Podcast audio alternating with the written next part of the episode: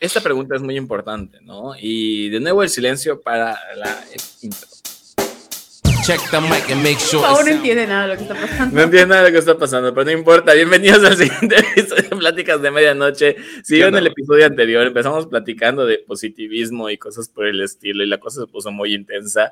La plática se ha alargado bastante, así que estamos grabando todo de corrido. Y la pregunta que les voy a lanzar, que es la que va a dar el pie a este episodio, es si las redes sociales realmente son las malas del cuento. Porque hemos hablado en el episodio anterior, estuvimos, en muchos momentos salió, ¿no? De redes sociales, redes sociales.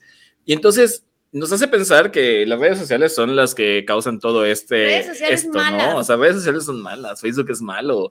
O sea, hay que, hay que silenciar a ciertos presidentes amlóticos en, en, en Twitter. Y entonces las redes sociales realmente son las malas del cuento, las que nos llevan a a esta tiranía del positivismo y a todos los males del siglo XXI? O sea, pregunto yo. Entonces, respondan ustedes.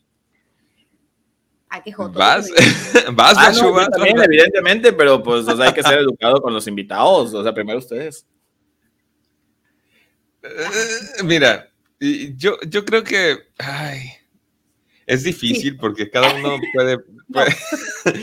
es difícil, pero sí. No, pero yo creo que cada quien eh, tiene la red social que merece a lo mejor, porque las redes sociales las vamos armando con algoritmos, ¿no? Y es como que si algo te gusta, lo vas a seguir viendo.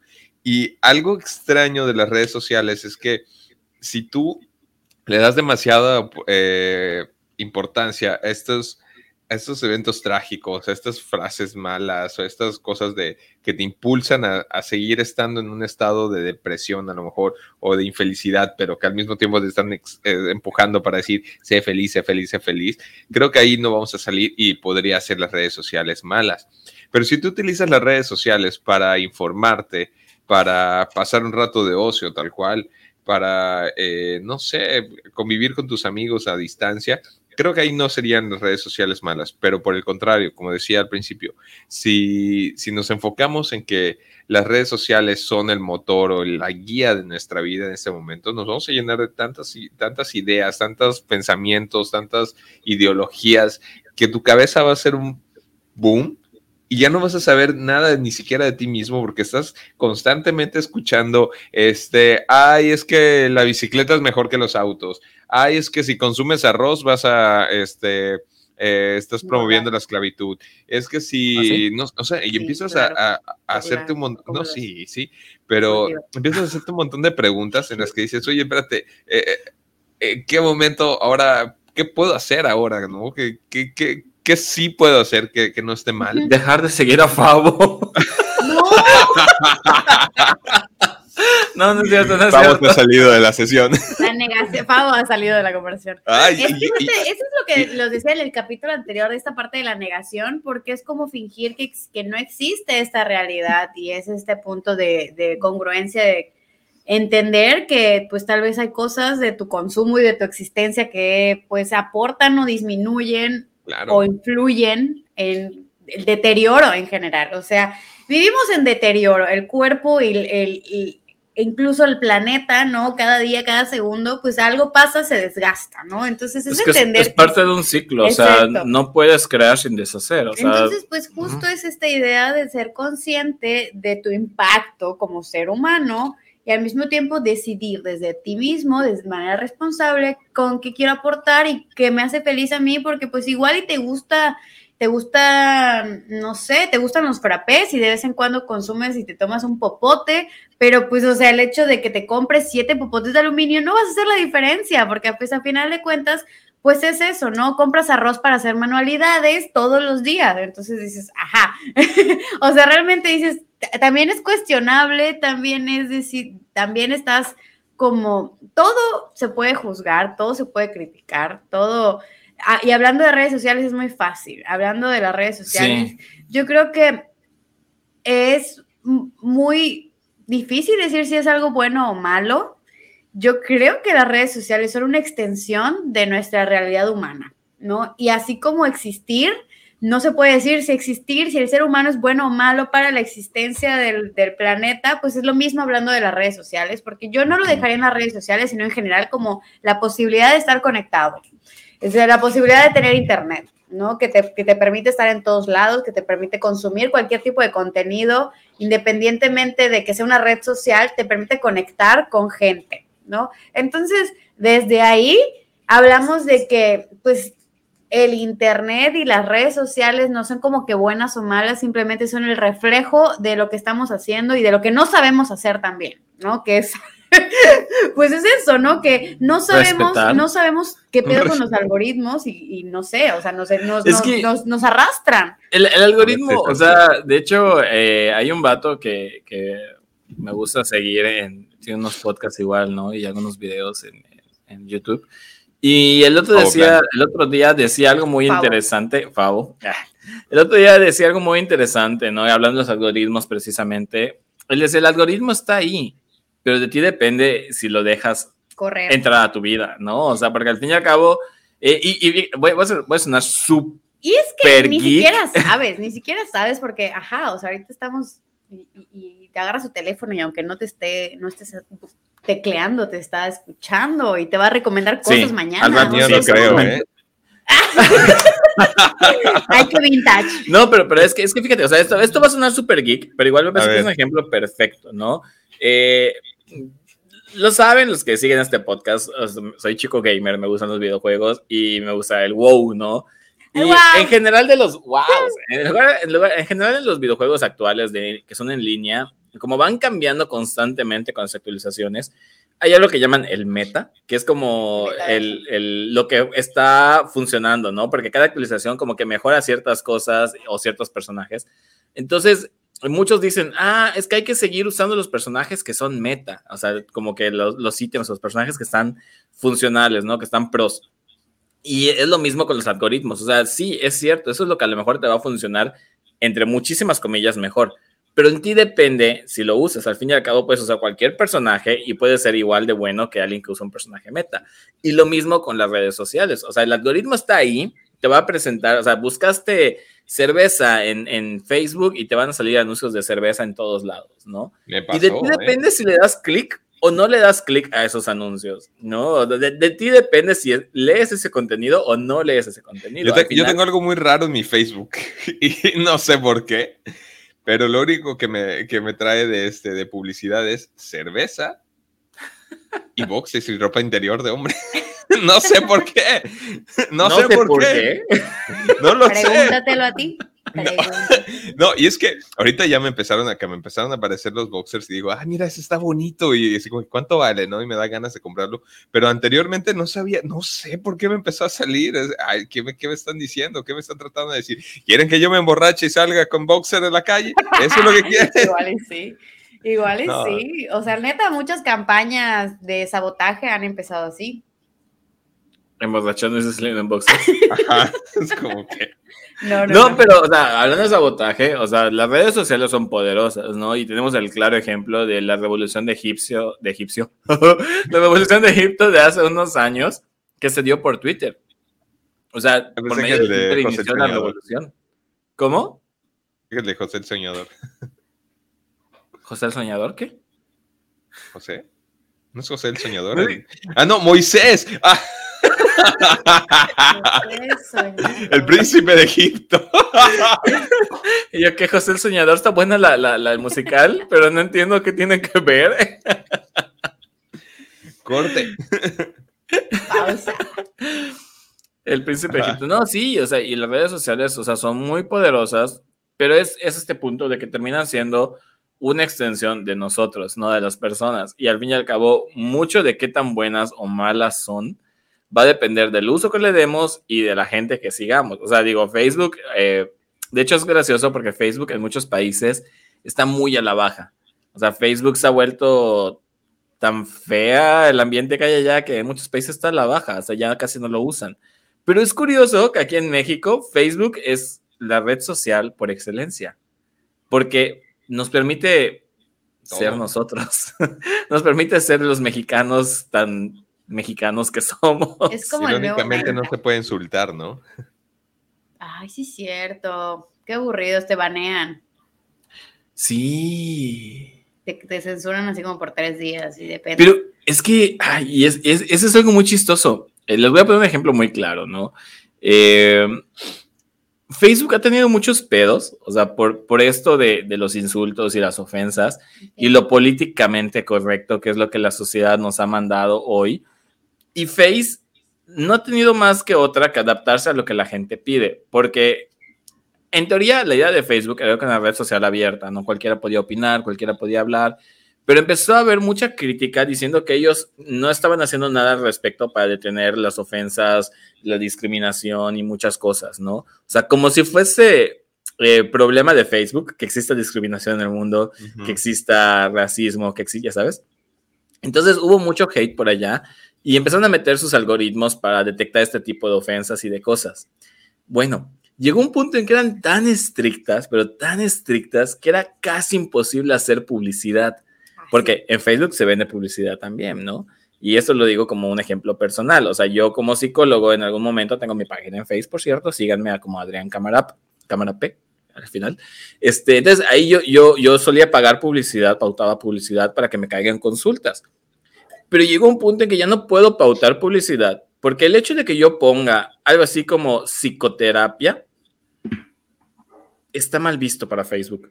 ¿Qué? El que yo ponga agenda tu cita está mal visto para Facebook. El que yo hable de bienestar está mal visto para Facebook, porque hay gente que se puede ofender, y así tal cual me salió el mensaje, ¿no? Hay contenido en mi publicidad que puede ser ofensiva para ciertas personas. Y entre los términos que me sacaban como que podían ser ofensivos es bienestar, cita, porque se puede prestar a citas de, de citas románticas, ¿no? De tipo prostitución este, en psicoterapia, porque estoy alegando que una persona está mal por ofrecerle psicoterapia. Y, o sea, eso que les digo no, es inventado, o sea, son, los, son las razones que me dio Facebook para bloquear mi publicidad que yo estaba pagando. Mal, que no contrataste a alguien especialmente para Facebook que te haga tu publicidad. No, pero es que, o sea, lo que voy es que, o sea, díganme en qué momento psicoterapia se volvió una palabra ofensiva, ¿no? Sí, o sea, dices, eso, eso estaba pensando, ¿en qué momento, digo, bienestar? El simple concepto de bienestar es algo muy positivo y que sea ofensivo es como, oye, espérate, o sea, qué, qué, qué incongruencia el decir que la palabra bienestar puede ser ofensiva, no, no, no me cabe en la, en la cabeza, ¿no? ¿En qué momento dejamos de, de buscar ese bienestar y, y ahora nos, nos, ofende el bienestar? Claro, pero tiene que ver con, con, esto de la connotación, ¿no? O sea, con lo que la persona pretende o entiende al respecto, o sea, que es la parte de la que alegaban, eh, porque pues igual no puse en contacto con atención al cliente, no, antes era como la, la, la, cuestión que alegaban, ¿no? De que hay gente que puede entenderlo como que estás diciendo que están, mal, mentalmente, ajá, ajá, que están desestabilizados mentalmente. Entonces, por eso es que era la, la, el, la, alegación. Y yo entiendo a Facebook, porque obviamente al ser una red social que se alimenta de la gente y vive de la gente, porque al fin y al cabo si la consumen, ellos ganan dinero, pues tienes que darle por su lado a la gente, ¿no? Entonces, al fin y al cabo, lo que nos lleva a pensar es que Face, como tal, no es el malo del cuento. O sea, tampoco yo puedo decir que la sociedad es la mala del cuento, porque tampoco sería muy determinante de mi parte, pero es un círculo vicioso que se va retroalimentando entre sí. O sea, nosotros como sociedad le decimos a Facebook, oye, esto sí, esto no. Y Face dice, bueno, está bien, vamos a darles por su lado. Porque, seamos honestos, o sea, que ellos digan no racismo, no no sé qué, no nos dice que dentro de sus cuarteles y la gente que trabaja ahí no sea de esta manera. Eh, es, es lo esperado. Pero eso es el caso de Facebook, pero por ejemplo en, en Twitter que eh, de repente es más libre y la gente es más libre de comentar y de decir y opinar e incluso de plasmar sus ideas, ahí creo que es donde también hay que, que, tenerle cuidado, ¿no? Porque, eh, y repetimos lo mismo que decíamos en el capítulo anterior, hace una hora, este... Eh, si tú sigues a, a gente que, que, te está gritando, oye, esto es así, esto es así, y lo que sea, pues en algún momento dado tú vas a colapsar y vas a decir, ¿qué, está, qué estoy haciendo? ¿A dónde estoy yendo? ¿Qué, qué, qué es de mi vida y hacia dónde vamos a ir? Y, el, y ese es el problema, creo que, de las redes sociales, que hay tanta información mal informada que nosotros vivimos en, en, esta época de la desinformación y que queremos solucionar todo a partir de, de un tiempo corto, a partir de lo más sencillo, a la partir de... Es, exacto. Y, y siguen siendo estos, estos mismos mensajes que te bombardean de la felicidad, de somos felices de esta manera y tú lo intentas hacer de la forma más rápida posible. Y porque hay gente que te está diciendo, si tú no tienes un, una tele último modelo en tu casa, no eres feliz. Es que justo yo... Ah, sí, no, está bien. es que creo que me, me recordaste como a un estudio que no recuerdo dónde vi, dónde leí, que el ser humano no está preparado ni listo, ni cognitivamente, biológicamente, neurológicamente para procesar tanta validación externa, ¿no? Entonces, realmente, como fue tan rápido, o sea, tan rápido a nivel histórico, redes sociales y el impacto social que tuvo redes sociales como en la evolución social, que es muchísima, el cerebro humano no está preparado para procesar cantidad de información que te ofrece el Internet. Déjate las redes sociales, en general el Internet. Entonces, estar como en esta constante búsqueda tanto de validación, de aprobación, de información, es demasiado para el cerebro, para, el, para la conciencia humana procesarlo. Entonces, recibir y, y atiborrarse de esta información te sobrepasa a cualquier individuo te sobrepasa. Entonces, como es esta idea de, pues tampoco somos culpables de estar consumiéndolo porque no se nos enseña, digamos que te dan una herramienta sin instrucciones, ¿no? Y que te dice, y que nadie te va a decir, oye, te puede hacer, hacer daño de esta forma, que entendemos que el daño nada más existe en los menores de edad con cierto tipo de contenido, ¿no? Pero realmente no, el daño es, depende de lo que tú consumas en cualquier momento de tu vida en que te encuentres. Y puede ser muchísimo tipo de información y puedes contactar con muchísimo tipo de gente que te puede favorecer o te puede perjudicar, pero el cerebro humano, la conciencia y el bienestar no está listo para procesar tamaña información y tamaña influencia que tenemos. O sea, es como ¿Cuántas personas, imagínate haber, nacido 100 años atrás, no te vayas tan lejos. Bueno, tan 50, no te vayas tan lejos, 50. O sea, ¿cómo hubiese sido tu vida social y tus necesidades, ya sabes? O sea, como toda esta necesidad de validación en ese entonces, ¿no? Como la información era mínima, digamos que la que veías en la tele, lo que veías en la radio, de tus vecinos que viajaron a Europa, era como manejable hasta cierto punto, porque no, no hablamos de, que no estamos comparando tanto eh, que tanto tú sí y, ellos no, porque al final de cuentas también tenían sus influencias externas. Pero hablando de redes, hablando de nivel digital, ahora sí, tienes todo el mundo a un clic, ¿no? Tienes todo, toda la información a un, a un paso, ¿no? Entonces, ahora sí que procesar todo esto es demasiado, ¿no? No estamos listos para digerir esta cantidad de información. Oigan, necesito urgentemente ir a Wishar. Pero les dejo una pregunta para que piensen. Justo con lo que tú estás diciendo, o sea, el lado contrario, ¿no? Porque antes, al estar tan limitada la información, de alguna manera era más fácil, y esa es mi pregunta, antes era más fácil ser manipulados por los medios de comunicación que ahora. Híjole, yo creo que yo creo que somos menos eh, manipulables actualmente porque hay muchas opiniones que se pueden buscar en, las redes sociales, ¿no? Este doble filo de tanta gente opinando y tanta gente este, diciendo que, que sí, que no te da, de alguna manera te forma un criterio. Eso es una realidad. Pero anteriormente, cuando no había tanta información y, y era solo lo que escuchabas en dos medios o tres incluso, era la radio, el, la tele y el periódico, era suficiente para entender lo que sucedía en el mundo. Y creo que era más sencillo poder engañar y, bueno, y lo vemos ahorita que hay gente que todavía vive en esos siglos pasados en los que creen que pueden engañarnos tan sencillamente y, no. Y hay mucha información en la que igual, si tú quieres, creo que ahí es el, detalle, si uno quiere entenderlo, si uno quiere de verdad este, informarse y formar este criterio, creo que ahí es donde no nos pueden manipular. Pero si de plano solo nos quedamos con el, medio patito que, que solo nos va a decir lo que el las autoridades nos quieren decir, ahí es donde hay problema. Pero yo sí creo que somos más difícil de manipular actualmente, salvo en la parte del consumismo. Pero de resto somos más difíciles de manipular, según yo. Pregunta. No, no escuché todo, pero escuché parte. escuché el final, que, es como lo, interesante, ¿no? O sea, hablas de medios patitos y, y digo, hoy por hoy, en esto del Internet, y las redes sociales, creo que cualquiera puede generarse una página, o sea, y ni siquiera una página web como tal, ¿no? O sea, mi página en Facebook, mi cuenta en Instagram, mi cuenta en Twitter, para informar con noticias y tal. Entonces, cualquiera se puede crear un, un, medio de comunicación, un podcast a huevo. Un canal de YouTube. Un canal de YouTube. ¿Tú cómo designas que algo es un medio patito? O sea, ¿cómo, cómo podemos hoy por hoy con estas redes sociales? Ese es el detalle. Ajá, o sea, ¿cómo podemos distinguir o definir que algo es un medio patito, no? Porque justo parte de la, de, como hablábamos un poco del algoritmo, ¿no? Justo el mismo algoritmo te muestra información que valida tu sentir y tu pensar.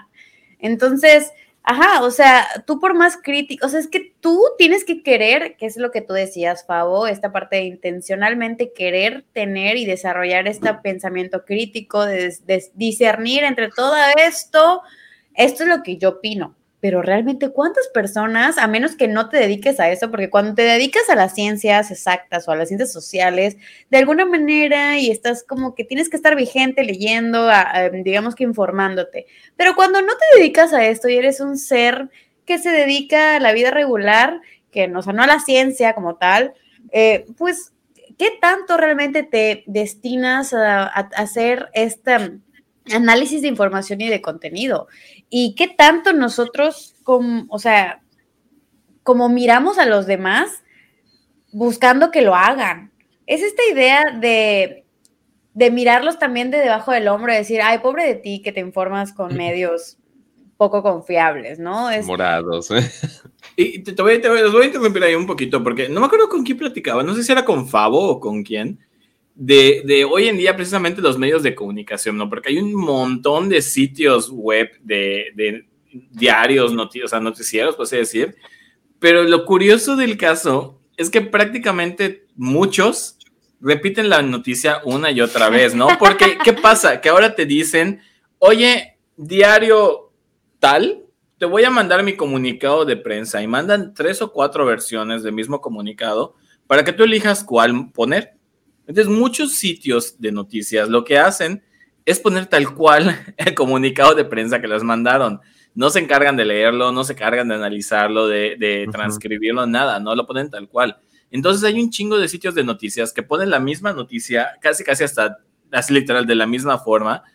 Por esto, o sea, porque ya somos tan flojos que, no sé, Juanito Pérez nos mandó el comunicado de prensa de lo que dijo ayer y eso es lo que publico, ¿no? Copio y pego y hago mi Copio y pego, exactamente, ¿no? Exactamente, es a la misma falta de ortografía.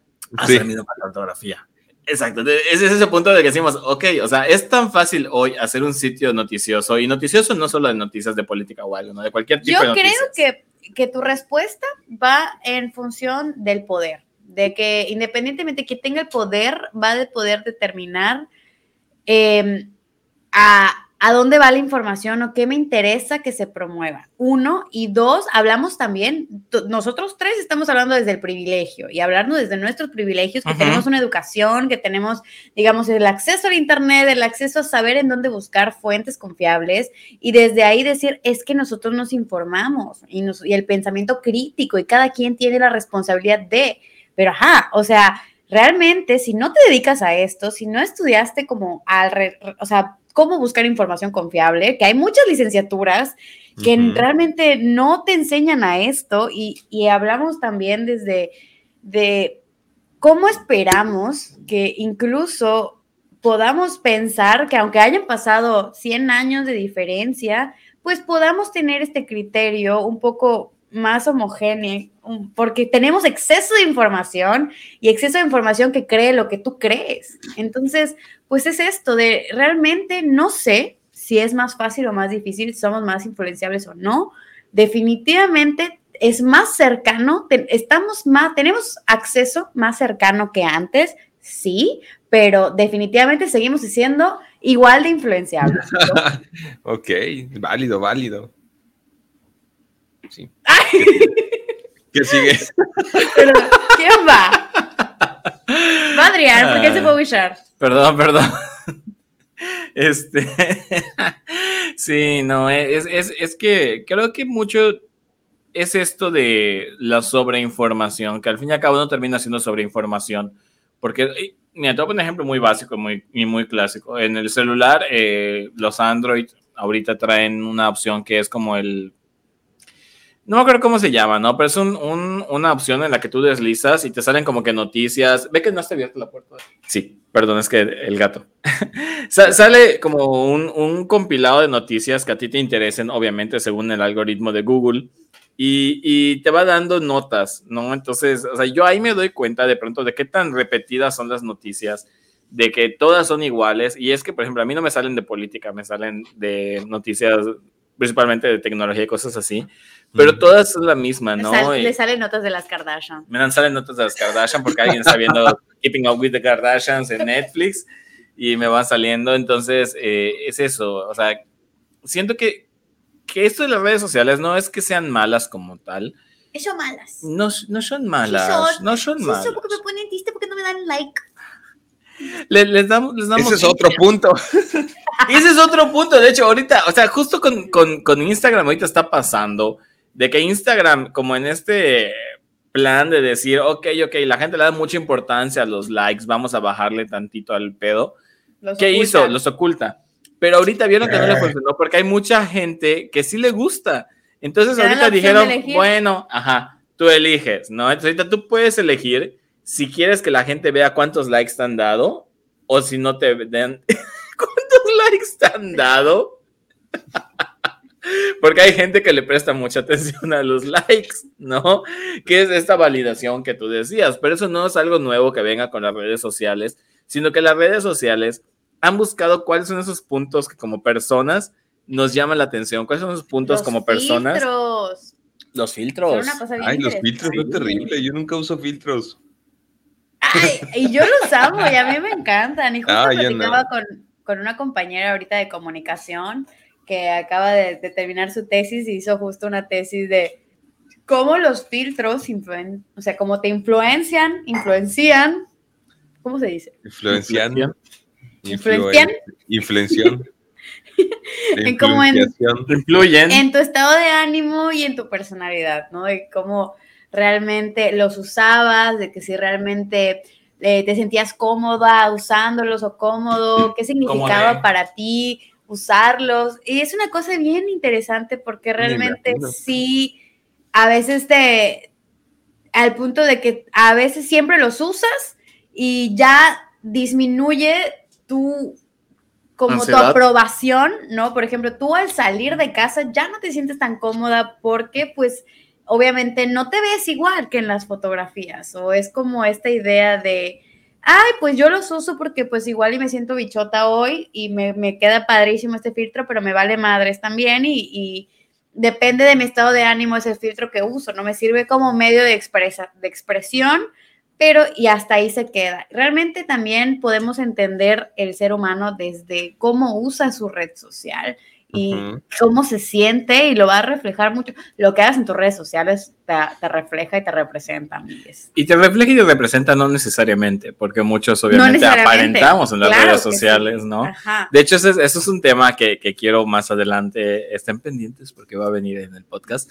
Hablando específicamente de los artistas, o sea, es un fenómeno que a mí me, me encanta ver, ¿no? Yo sigo muchos artistas en Instagram, principalmente en Instagram y me gusta ver esta diferencia entre la realidad y la ficción. O sea, porque tú ves al artista en noticias, lo ves en entrevistas y es el artista, ¿no? Pero hay muchos, y digo, no todos, algunos sí son, son el mismo personaje en todos lados, ¿no?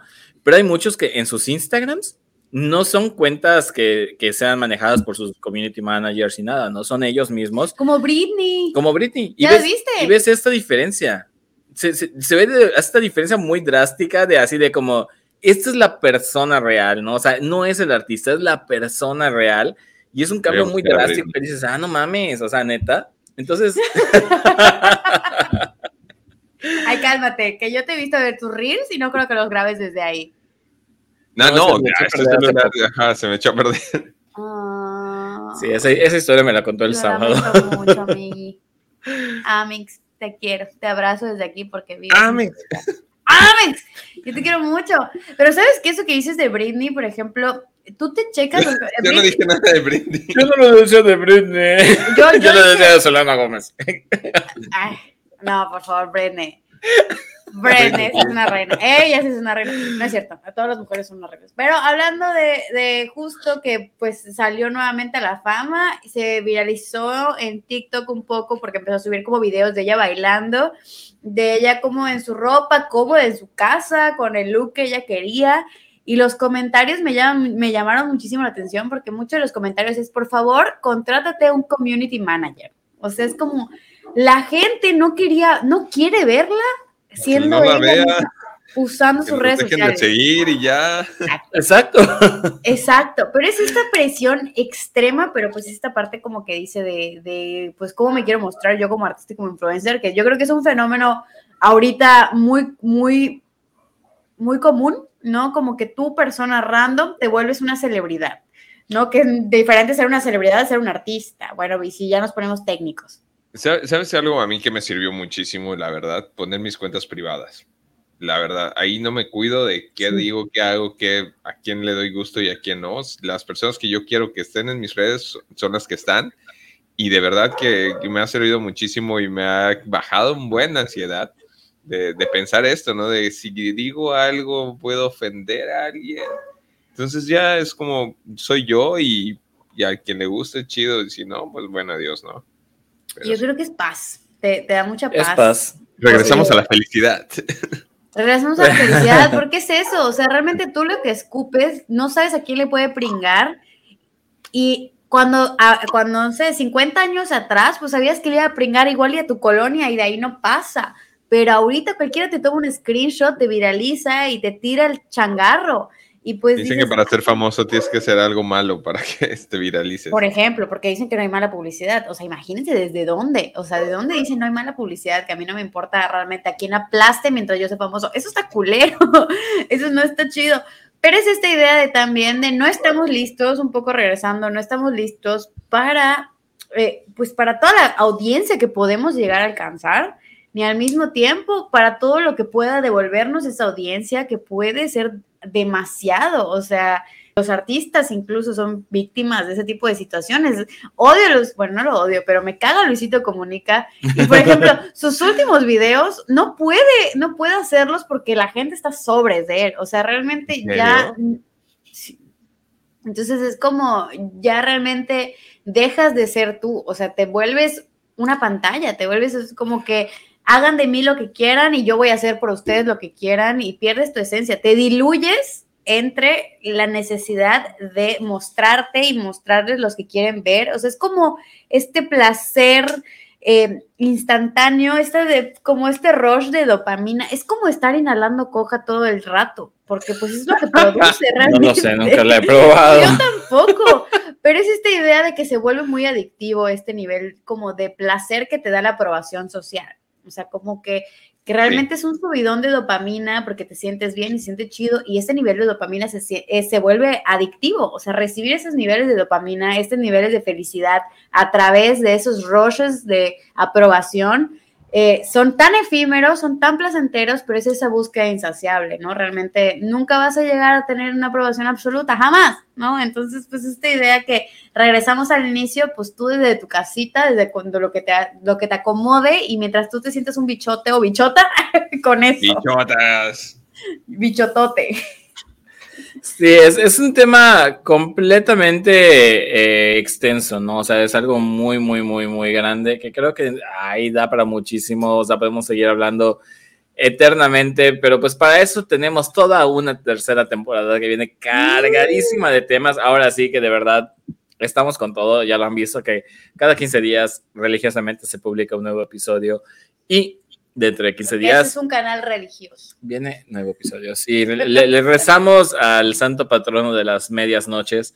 Las medias noches de Bimbo. No, no es cierto. Entonces, estén pendientes del A mi podcast. hermano le eh, gusta esto. no, por eso no nos escucha. Ya nos criticó el podcast, pero no importa. Voy a tuerquear en lo que te despido. Estén pendientes de los siguientes episodios y regresamos.